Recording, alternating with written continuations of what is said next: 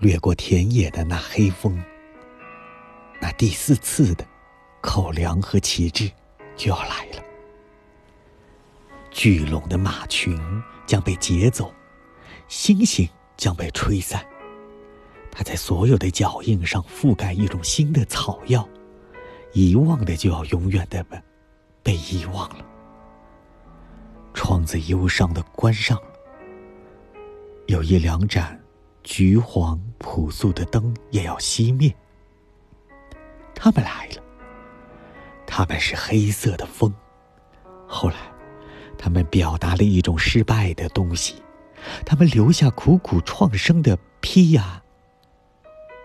他们哭了，把所有的人哭醒之后，又走了。走的奇怪。以后。所有的早晨都非常奇怪。马长久的奔跑，太阳不灭，物质不灭，苹果突然熟了，还有一些我们熟悉的将要死去，我们不熟悉的慢慢生根。人们啊，所有交给你的都异常沉重，你要把泥沙握得紧紧。